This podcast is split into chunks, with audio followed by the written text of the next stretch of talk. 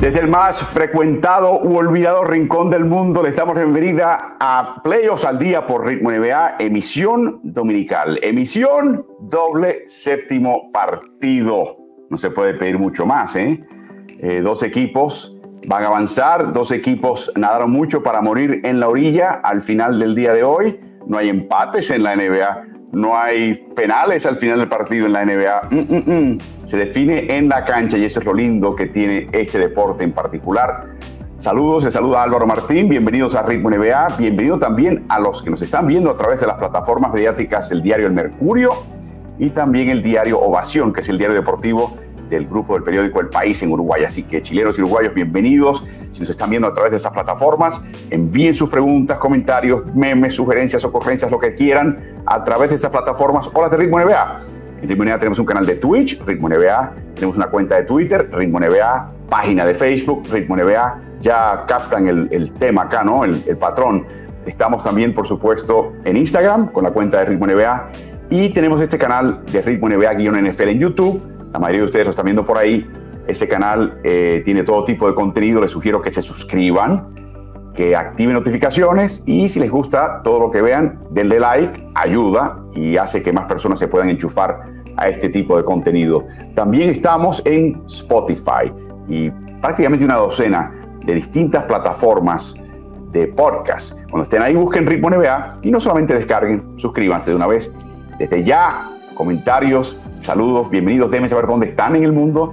Eh, es lindo ver cómo la gente se reporta de distintas partes del mundo, lo que están haciendo y qué piensa que va a pasar hoy, eh, qué, anticipan vaya, va a pasar hoy en este día de domingo de definición en la NBA. Vamos a repasar las llaves en este momento porque está todo ya a punto de caramelo. Ya tenemos finalistas de conferencia, pero por supuesto estamos en espera de dos más. Eh, ya tenemos a Golden State avanzando, esperando rival entre Dallas y Phoenix, esa serie empatada a 3, y estamos ya con Miami recuperándose, Cal recuperándose y esperando el rival entre Milwaukee y Boston. Francamente, sea Milwaukee, sea Boston, eh, sea Dallas, sea Phoenix, no importa el rival de Miami, de Golden State, esas series prometen muchísimo, muchísimo. Así que va a ser bien interesante lo que va a pasar en ese sentido. En las noticias al día de la NBA, eh, tenemos en las noticias al día de la NBA tenemos ahora eh, más noticias de Kyrie Irving. Prácticamente no pueden pasar 24 horas sin que aparezca algo de Kyrie Irving. ¿Qué pasa, Kyrie? ¿Qué pasa? Bueno, ahora el New York Daily News, que es un diario muy enchufado, su periodista Stefan Bondi está enterado de lo que está pasando en Nueva York, dice que Kyrie Irving, por momentos en la temporada pasada, sobre todo cuando el equipo optó de no utilizarlo en partidos en casa, eh, de inclusive en una parte de la temporada que no viajase con el equipo porque era una distracción, aún si podía viajar y jugar con el equipo, aún sin vacunarse por el COVID. Dice que en esos periodos de tiempo se desaparecía del equipo, no contestaba llamadas, no contestaba textos. Es como que no había contacto con él. Yo recuerdo que le preguntaban a Steve Nash ocasionalmente acerca del estado de Irving y cuándo fue la última vez que habló con Irving. Y eran preguntas que te das cuenta en el caso de Steve Nash eran sumamente incómodas. Y te dabas cuenta que no habían hablado mucho tiempo y que Steve Nash, como Pinocho, no quería que le creciera la nariz, no quería mentir. No, la verdad es que estábamos en contacto con él eh, y le daba la vuelta a la pregunta y la toreaba como mejor pudiera, la faena del torero, eh, pero nunca te contestaba directamente. Hablé ayer con él, me dijo tal cosa. Así que lo confirma de esta manera Stefan Bondi. Y ahora queríamos repasar un poquito lo que ha pasado con Kyrie Irving en su estadía con Brooklyn. En la primera temporada se lesionó el hombro, no mantuvo al equipo informado cuando estuvo fuera, encabezó el esfuerzo del sindicato de jugadores inclusive para boicotear la burbuja, para que no fueran los jugadores de NBA a jugar en la burbuja. Y de hecho, él no jugó más en el resto de esa temporada. Él era vicepresidente y en ese momento es vicepresidente del sindicato de jugadores y estaba abogando para que no se jugase en la burbuja eh, y que todo el mundo, incluyendo la liga y los jugadores, tuvieran un golpe económico fuerte sin ese tipo de ingreso. En la segunda temporada se ausentó del equipo y en, la, en medio de la epidemia lo graban en una fiesta de un familiar en New Jersey, cosa que quedó muy mal y en ese momento sí tuvo que conectarse con el equipo y en esta tercera y más reciente temporada rehúsa vacunarse, no juega partidos como local para abril en tres temporadas ha jugado solamente 103 partidos. Algunos de ellos no jugó por decisión del equipo. Hay que ser honestos con Kyrie. Así que todo esto es parte de la evaluación que se está haciendo internamente en Brooklyn. Claro que no lo van a dejar ir. Recordemos algo. Kevin Durant llega a Brooklyn porque el primero en comprometerse fue Kyrie Irving. Y Kyrie Irving básicamente le dijo a Brooklyn, te traigo a Durant. Y lo logró. Así que por eso es que este comportamiento existe. Porque yo creo que Kyrie Irving dice, hey, yo te salvé, yo te rescaté, yo te traje a Durant y me traje a mí mismo. Tú me debes. Así que tranquilícese todo el mundo y vamos a todo el mundo a hacer las cosas más o menos de la manera que querramos y, nadie, y nadie se sulfure. Así que es interesante e importante señalar todo esto. Vamos a ver dónde termina esta novela de Kyrie Irving, pero es, es un ha sido algo que le ha caído en las manos, en la falda a este equipo y francamente en este momento no saben cómo lidiar con ella. Y no solamente en este momento, llevan ya tiempo en esa situación. Otra situación interesante que podría servir de modelo para el contrato de Kyrie Irving de ahora en adelante es lo que está pasando con Jonathan Isaac. Isaacs en el equipo de Orlando. Este chico, recuerden, es de, ascendencia boricua, en un costado de su familia, eh, pero es otro que se ha ausentado muchísimo. De hecho, al menos en su caso, fueron lesiones importantes, impactantes. No ha jugado las últimas dos temporadas, por ejemplo. Eh, los últimos tres años, ahora en su contrato, a raíz de su ausencia y como parte de estipulaciones y cláusulas del contrato, no están garantizados.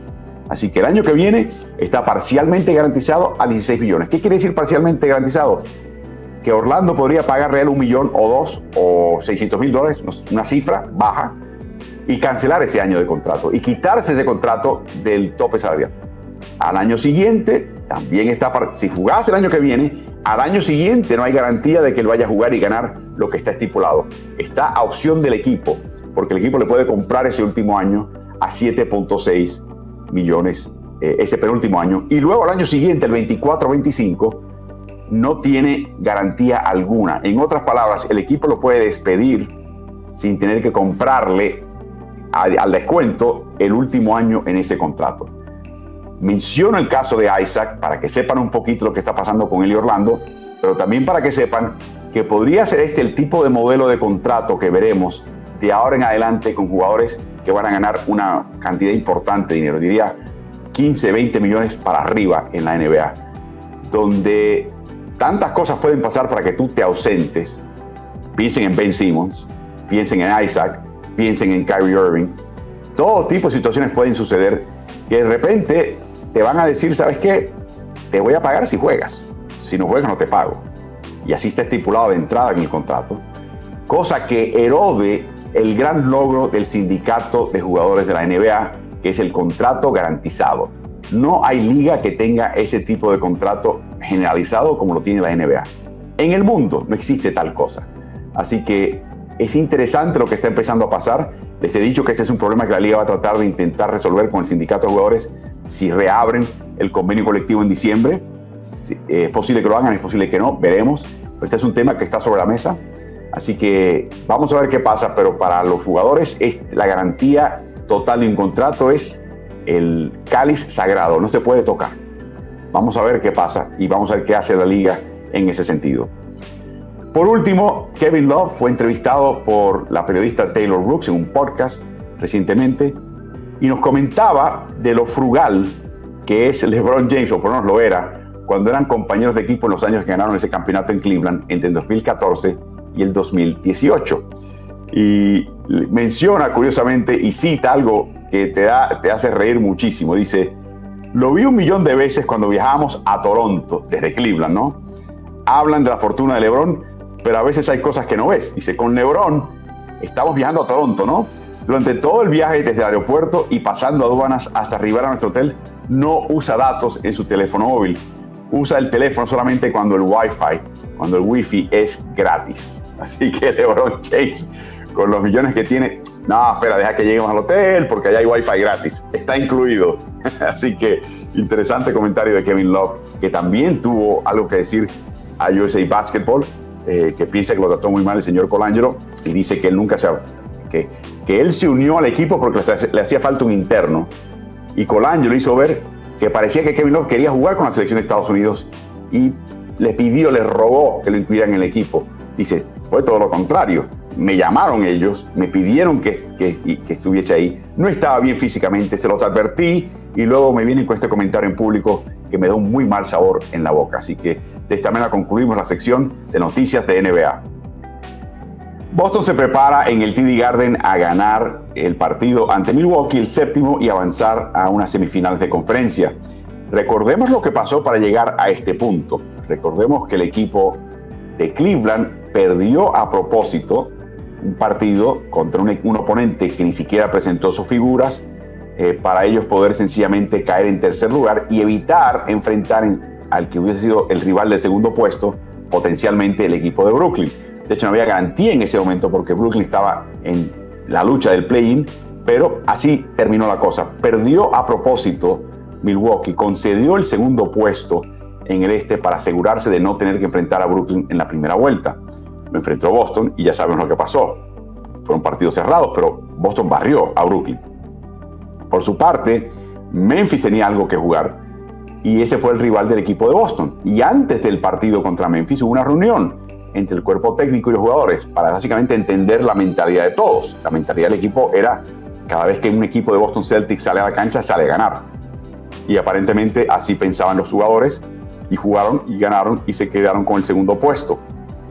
El mensaje de esa reunión era, no se preocupen si nos toca Brooklyn o nos toca Michael Jordan y los Chicago Bulls, o nos toca Shaquille O'Neal en su momento con los Lakers con Kobe, o nos toca Bill Ross y los, próximos, los mismos Celtics de antaño.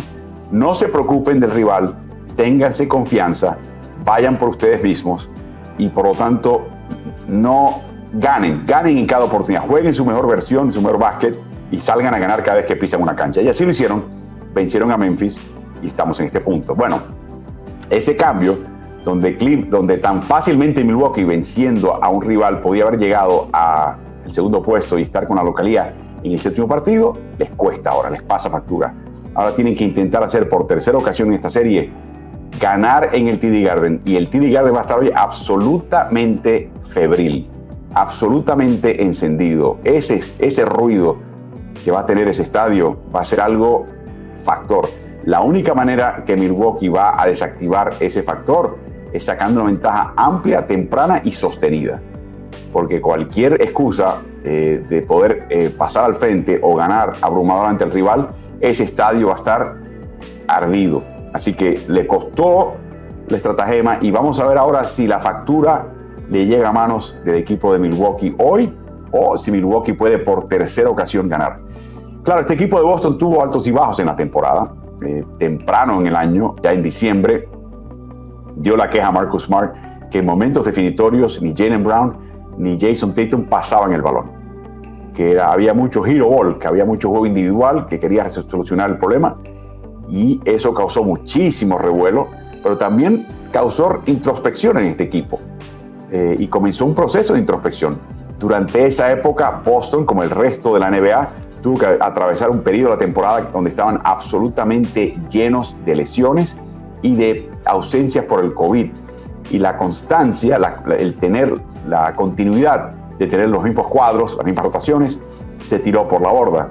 Y ese equipo comenzaba a tener partidos muy desiguales, inclusive momentos desiguales dentro de partidos, donde tenía una ventaja tremenda y al final reducían o hasta perdían esa ventaja, donde a veces salían de un partido donde habían dominado los 48 minutos y al próximo partido, con descanso suficiente, no disparaban un chícharo, perdían por 20 contra un equipo de la calidad o peor que el rival previo que habían dominado. Y se preguntaba la gente, ¿pero qué pasa con Boston? Y se pensaba, bueno, hay que hay divisiones en el equipo, lo que dijo Marcus Smart le cayó mal, todo el tipo de chisme y ronrunes de gente que no ha estado en un vestidor y no ha visto un vestidor a través de un año, que tiene altos y bajos y tiene momentos de ese tipo o peores y después se van a, almorzar o, a cenar juntos. Eh, la gente tiende a enfocarse mucho en eso y darle mucha importancia a eso y, pierde de vista que es una temporada larga, que va a tener altos y bajos y que no todo el mundo se va a llevar. Pero bueno, el tema es que hubo un momento importante. Tenían ventaja de veintipico de puntos contra el rival que los venció en la noche inaugural, New York Knicks, pero esto fue un partido en enero. Y esa ventaja la perdieron y perdieron el partido. Y ese fue el momento, como digo yo, el momento de náusea para un equipo, el momento de la verdad. El momento de tú darte cuenta, yo no estoy para hacer esto. E, esto me, no, me desmerece. Esto me duele porque presento una mala cara al mundo. Este no soy yo. Esta no es mi identidad. Y ese fue el momento en que empezó a virar la fortuna este equipo de Boston. Y eso fue lo que, lo que nos comentó ayer su director técnico Ime Udoka. Well, it's, it's starting to shift around the new year. Um, you know, the one game that does stand out is the New York loss, uh, giving up that big lead again in New York, and where we kind of all sat down and said basically enough is enough with giving up leads. We're doing well enough to get these big advantages, and now we got to finish it out and bring home the victories. And so, what we looked at as a coaching staff is how to finish games. Uh, certain lineups, certain rotations, and certain plays that we can get to to help us uh, take those wins. And so, the players took ownership as well, um, understanding how we've played it to that point, the leads that we did give up, and um, what we can do to avoid those. And so, uh, taking our lumps early has benefited us for sure. We understand how to close it out, and when the games do get tight, we've had some um, tightly contested games toward the end of the season. Like I said, when we were having all the 20 point wins, um, that's not realistic basketball in the playoffs. And I think the end of game, end of season games that were tight uh, helped us in the playoffs. And so. O sea que una gran transformación interna mental de este equipo y estamos viendo los resultados. Y de nuevo, un equipo que invita eh, los momentos difíciles, los partidos reñidos, para ellos poder saber su talla eh, y poder ellos decir, no, somos los Boston Celtics, vamos a ganar partidos reñidos. O sea que no les rehuyen a la presión. Y lo hemos visto en esta serie, francamente. Claro, tuvieron ese desdichadísimo quinto partido, una serie que pudieron haber tenido esa situación de ventaja y la posibilidad de clausura previa. Pero bueno, Milwaukee es un gran equipo, eh, así que eso no, iba a ser tan fácil de todas maneras. Un pequeño comentario al calce, y esto solamente para aquellos que conocen también la NFL. No sé si han notado en esa intervención de Imi Boca que está empezando a tener los mismos, las mismas muletillas eh, vocales que Bill Belichick. Primero, el, el, el monótono de hablar con solamente este tono de aburrirte, básicamente yo sé que está fónico, pero también te aburre a propósito. Y la otra cosa es el, ese sonido de, con la boca que hace entre frases. Eso es de Belichick. O sea que ya se, se está contagiando Jimmy Udoka y se va a convertir en un Bill Belichick. Lo que falta ahora es que tenga el hoodie puesto en las conferencias de prensa y tenga esa misma expresión de cara de palo. Un pequeño aparte para aquellos que no conocen la NFL, es el entrenador en jefe del equipo de, de Nueva Inglaterra, de Boston, de NFL, afamado, ganador, eh, controvertido también eh, pero que trata la prensa siempre como un, deber eh, necesario, pero que tienes que, tratar de sobrellevar la, la, forma más rápida, insípida posible y no contestar nada y no soltar prenda alguna. Así que un pequeño nota alcance. alcance. Eh, por último, para este equipo de, de Milwaukee es muy sencillo. En este partido es algo muy sencillo. Hay que meter el triple. Hay que meter el triple. Lo han hecho cuando han estado en Boston lo pueden hacer de nuevo. Para eso está el partido esta noche. Pero tenemos esta gráfica que hemos preparado para ustedes donde vemos cómo le va al equipo y a ciertos jugadores cuando están en casa, pero en las victorias, y cómo les va cuando están en las derrotas. Como equipo hay una diferencia tremenda, pero el equipo tira muy mal, 32% de triple, pero cuando están perdiendo es 26%. Drew Holiday, excelente cuando ganan, 45% de triple. Cuando pierden, 23% de la media luna. Pat Conaton, oriundo de Danvers, Massachusetts, al noreste, al noroeste de Boston. 47%, incluyendo dos partidos en Boston de triple. Y curiosamente, cuando pierden 55%, unos pocos que, que el patrón. es igual, tira mal de triple. Cuando ganan, tira mal de triple. Cuando pierden, deberían estar tirando triples. Pero bueno, díselo tú a él en griego o en inglés. Wesley Matthews, terrible, terrible, terrible. Eh, cuando eh, tiene eh, está eh, fuera, está perdiendo las derrotas, 11% de triple. Ni mires el aro, Grayson. Eh, y cuando ganan 39%. Y Bobby Portis, 23% en los triunfos, 0%. Ha fallado sus seis intentos de triple en tres partidos en los que Milwaukee ha perdido. O sea que no es que ellos tienen que meter el tiro para ganar, no es una cuestión así de causa y efecto, pero les resume cómo Milwaukee gana o pierde en esta serie. Si el triple va bien, va bien. Si el triple va mal, va mal. ¿Y qué tal Grayson Allen? Tenemos también una placa de Grayson Allen que explica un poquito lo que está pasando. Cuando ha estado en cancha por 163 minutos, Boston ha sacado 43 puntos de ventaja a Milwaukee. Cuando Grayson Allen está sentadito, calladito en la banca, 125 minutos de juego en esta serie, Milwaukee le ha sacado 18 puntos a Boston. Se lo preguntaron después del partido previo a Mike Budenholzer, que no, fue no estuvo disponible para la prensa ayer. Y él le dijeron, ¿qué tal George Hill? ¿Qué tal Grayson Allen? ¿Por qué no le das a Jevon Carter un poquito más de tiempo? Eh, y la respuesta fue un poquito diplomática. Bueno, es que me gusta cómo está Hill. Básicamente la actitud de Budenholzer es que Hill regresa a una lesión abdominal y lo que hemos visto hasta ahora no es su mejor versión. Pero tenemos que darle estos minutos ahora para adaptarlo al nivel de juego y de resistencia física que requiere un partido de playoff. En otras palabras, que él piensa que Hill va a estar en ascenso. Tiene un problema este equipo sin Middleton, que no va a estar jugando esta tarde y esta noche, que tampoco va a jugar si Milwaukee gana por al menos parte de las finales del Este contra Miami. Eh, y este es el problema que tiene Milwaukee. No han sabido sustituirlo. Eh, yo todavía les mencionaba ayer que me parece que hay posibilidades de utilizar a Wesley Matthews eh, un poquito más y que creo que Jevon Carter podría ser una solución para este equipo por momentos. Yo creo que hemos llegado a ese punto y yo creo que vamos a ver hoy a, quizás a Budenholzer seguir el patrón usual, pero tener un Garfio un poquito más corto. Si no le funciona a alguien o le está, eh, está perdiendo en la cancha, comete un error, falla un tiro mal tirado, para afuera y quizás los demás entren a jugar. Así que atento a eso. Por último, Yaris Antetokounmpo es el tercer jugador en la historia en haber marcado tres partidos de 40 puntos o más contra los Celtics en los playoffs. Los otros dos son, bueno, un tal Jerry West, que lo hizo en las finales del año 1969, cuando fue el jugador más valioso de esas finales, pese a haber perdido las finales. Y LeBron James, un tal LeBron James, que lo logró en el 2018 en una de sus series más icónicas en su carrera contra Celtics.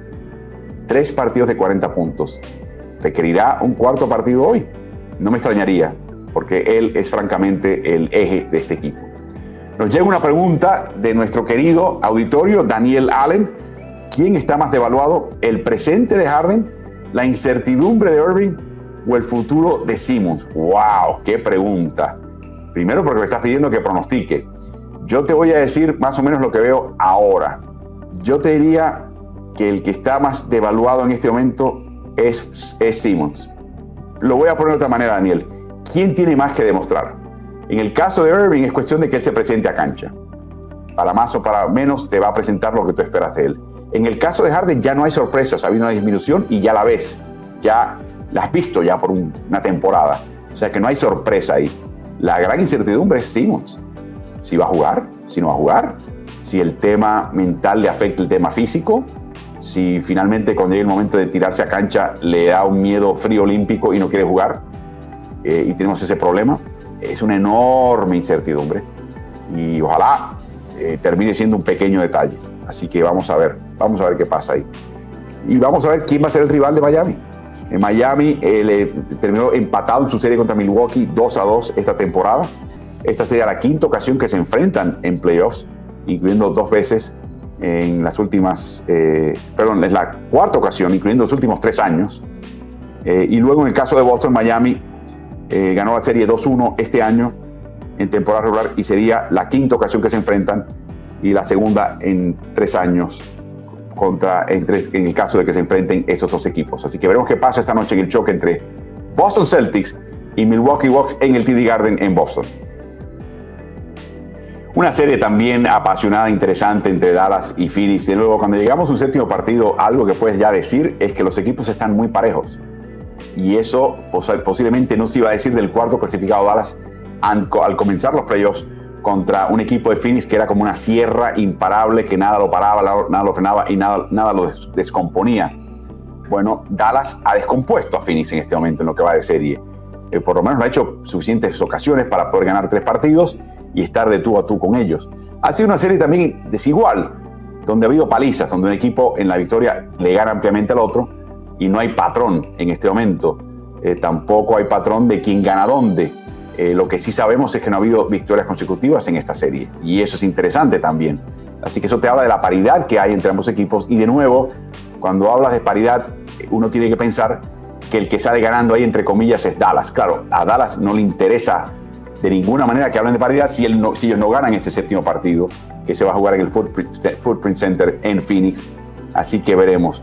Y la clave, lo dijo ayer en la atención a medios, eh, Jason Kidd, el técnico de Dallas, que a mí les tengo que hacer un comentario de Jason Kidd. Esto ha sido algo muy de Jason Kidd en toda su vida, es su, es su personalidad. Cuando hablas con él, puede que esté la casa ardiente y él te lo comenta de la manera más escueta y directa. No, sí, la casa está ardiente. Si la casa está ardiente, eh, empezó ayer y, vamos a ver qué hacemos. Sin expresión alguna, o sea, sin, sin, emoción. Te lo dice así. Y yo creo que él percibe el mundo también así. Y eso es bueno. Eso es bueno en el baloncesto, donde tienes tantos altos y bajos, situaciones imprevistas. Él tiene esa ecuanimidad, esa manera de procesar el mundo sin emoción alguna que te deja la boca abierta. Le preguntamos cuál fue la clave en esta serie para ganar estos partidos y cuál sería la clave de cara al séptimo partido. Esto fue lo que nos contestó en un ambiente muy ruidoso el técnico de Dallas Mavericks, Jason Kidd. Our offense has been horrendous on the road, so our offense has to be better uh, on the road. Uh, we, again, we talked about the 12 turnovers in one quarter against the, the best team in the league. You can't win. So we got to take care of the ball. Disculpen, hubo victorias consecutivas, por supuesto, eh, eh, al principio de esta serie. Eh, así que tenemos que cuidar el balón, eso es todo. empezamos a buscar las estadísticas de Dallas Mavericks en esta semifinal contra Phoenix cuando están en casa y cuando están de gira. los porcentajes de campo en casa son despampanantes. 56% de campo, 46% de triple. En Phoenix hay desierto. 44% de campo, 37% de triple. Y el promedio de pérdidas y el costo de esas pérdidas también es importante. En casa promediaban 9 pérdidas que le costaban 10 puntos. Fuera de casa cometían 15 pérdidas que le costaban 18 puntos. Menciona Jason Kidd que siendo ahora una cuarta ocasión que viajan a Phoenix a enfrentarse al ruido de la afición, él piensa que ya el jugador de Dallas está más preparado para encarar esa situación y que no le, molesta tanto y ya está perseverando a través de esa, esa impresión tan fuerte de ruido e intensidad que hay en Phoenix. Les puedo asegurar, por haber estado ahí en finales año pasado, que es cierto lo que dicen, es algo de las aficiones más ruidosas que hay hoy por hoy en la NBA, pese a que el estadio no tiene una acústica necesariamente que promueva ese tipo de ruido. Monty Williams también eh, ayer en Atención a Medios nos, describía lo que tenía que hacer su equipo para ganar. Y te das cuenta que Monty Williams no está contento con el desempeño de su equipo. Sí reconoce la mella, el, el impacto, los factores que presenta el equipo rival, pero él piensa que todavía su equipo no ha jugado su mejor versión y que de hacerlo tienes de ganar. Escuchemos ahora a Monty Williams. I mean, the talking points are obviously things we got to do to be more efficient on both ends. Uh, offensively, we're not a turnover team, so you have to look at why we had all those turnovers. Um, and then defensively, you know, just sticking with the game plan. Our game plan was one thing in game five and something totally different in game six from an execution standpoint. And that's something that we talked about, like doing what we do so that we can be effective on both ends. Cuando pensamos en este séptimo partido, inmediatamente pensamos en Chris Paul. Y el hecho de que Chris Paul nunca ha llegado a unas finales de NBA y no las ha ganado. Está en un momento eh, muy crítico en su carrera, ya no le quedan muchos años, eh, ya cada año va a dar, vamos a ver menos Chris Paul en cancha de lo que vimos el año previo, ya estamos en ese arco descendiente de su carrera, por lo tanto ganar este partido es importante para él. Estoy seguro que el resto del vestidor del equipo de Phoenix está totalmente consciente de eso y su enfoque hoy es ganar este partido y ganarlo por Chris Paul. Ganarlo por ellos mismos, por supuesto, eso, no deja de ser una prioridad.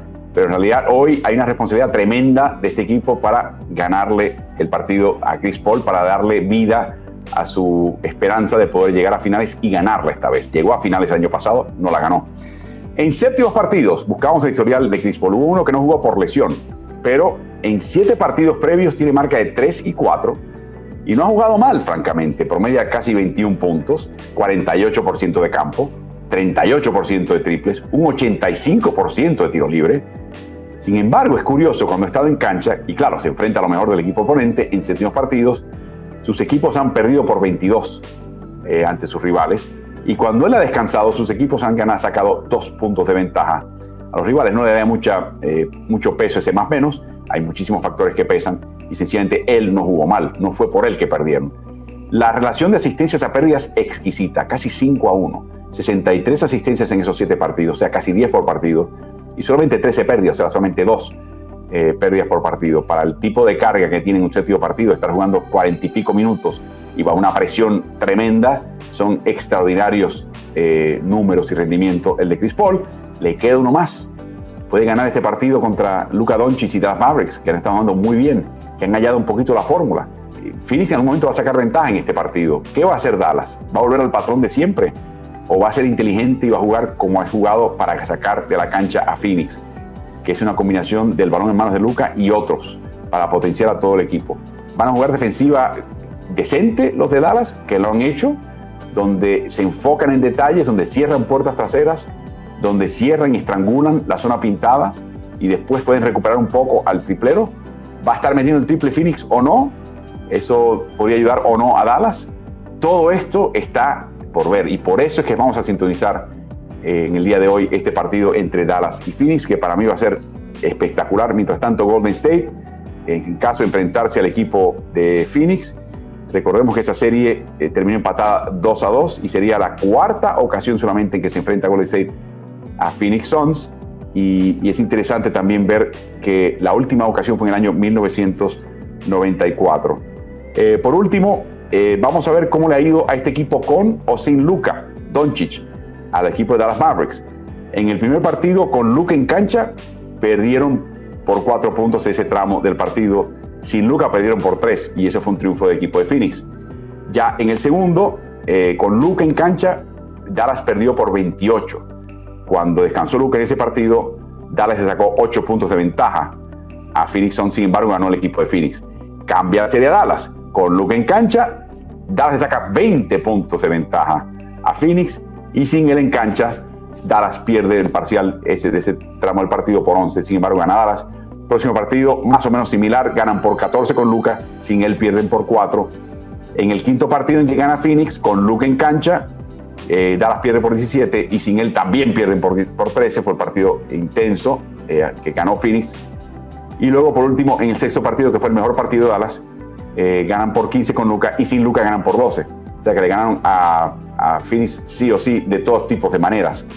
Y le preguntaron a Jason Key si existía tal cosa como el ímpetu, si él puede tomar ese rendimiento del quinto, del sexto partido y trasladarlo al séptimo y dijo que no, que en su experiencia eso no es el, caso, que así no funciona la NBA y ya veremos. En el caso de Golden State enfrentar a Dallas, eh, sería solamente la segunda ocasión que se enfrentan en playoffs en la NBA. Se enfrentaron en el 2007 en la primera vuelta de la conferencia del oeste.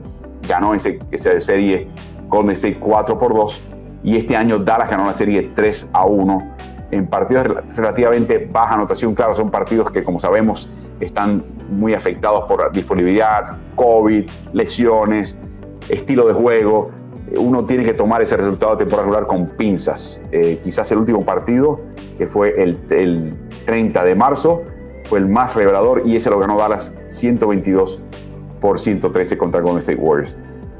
Alexander, eh, saludos a, ti también con amor y en ayuno todavía. También estoy en ayuno en este momento, Alexander, así que estamos los dos en la misma situación.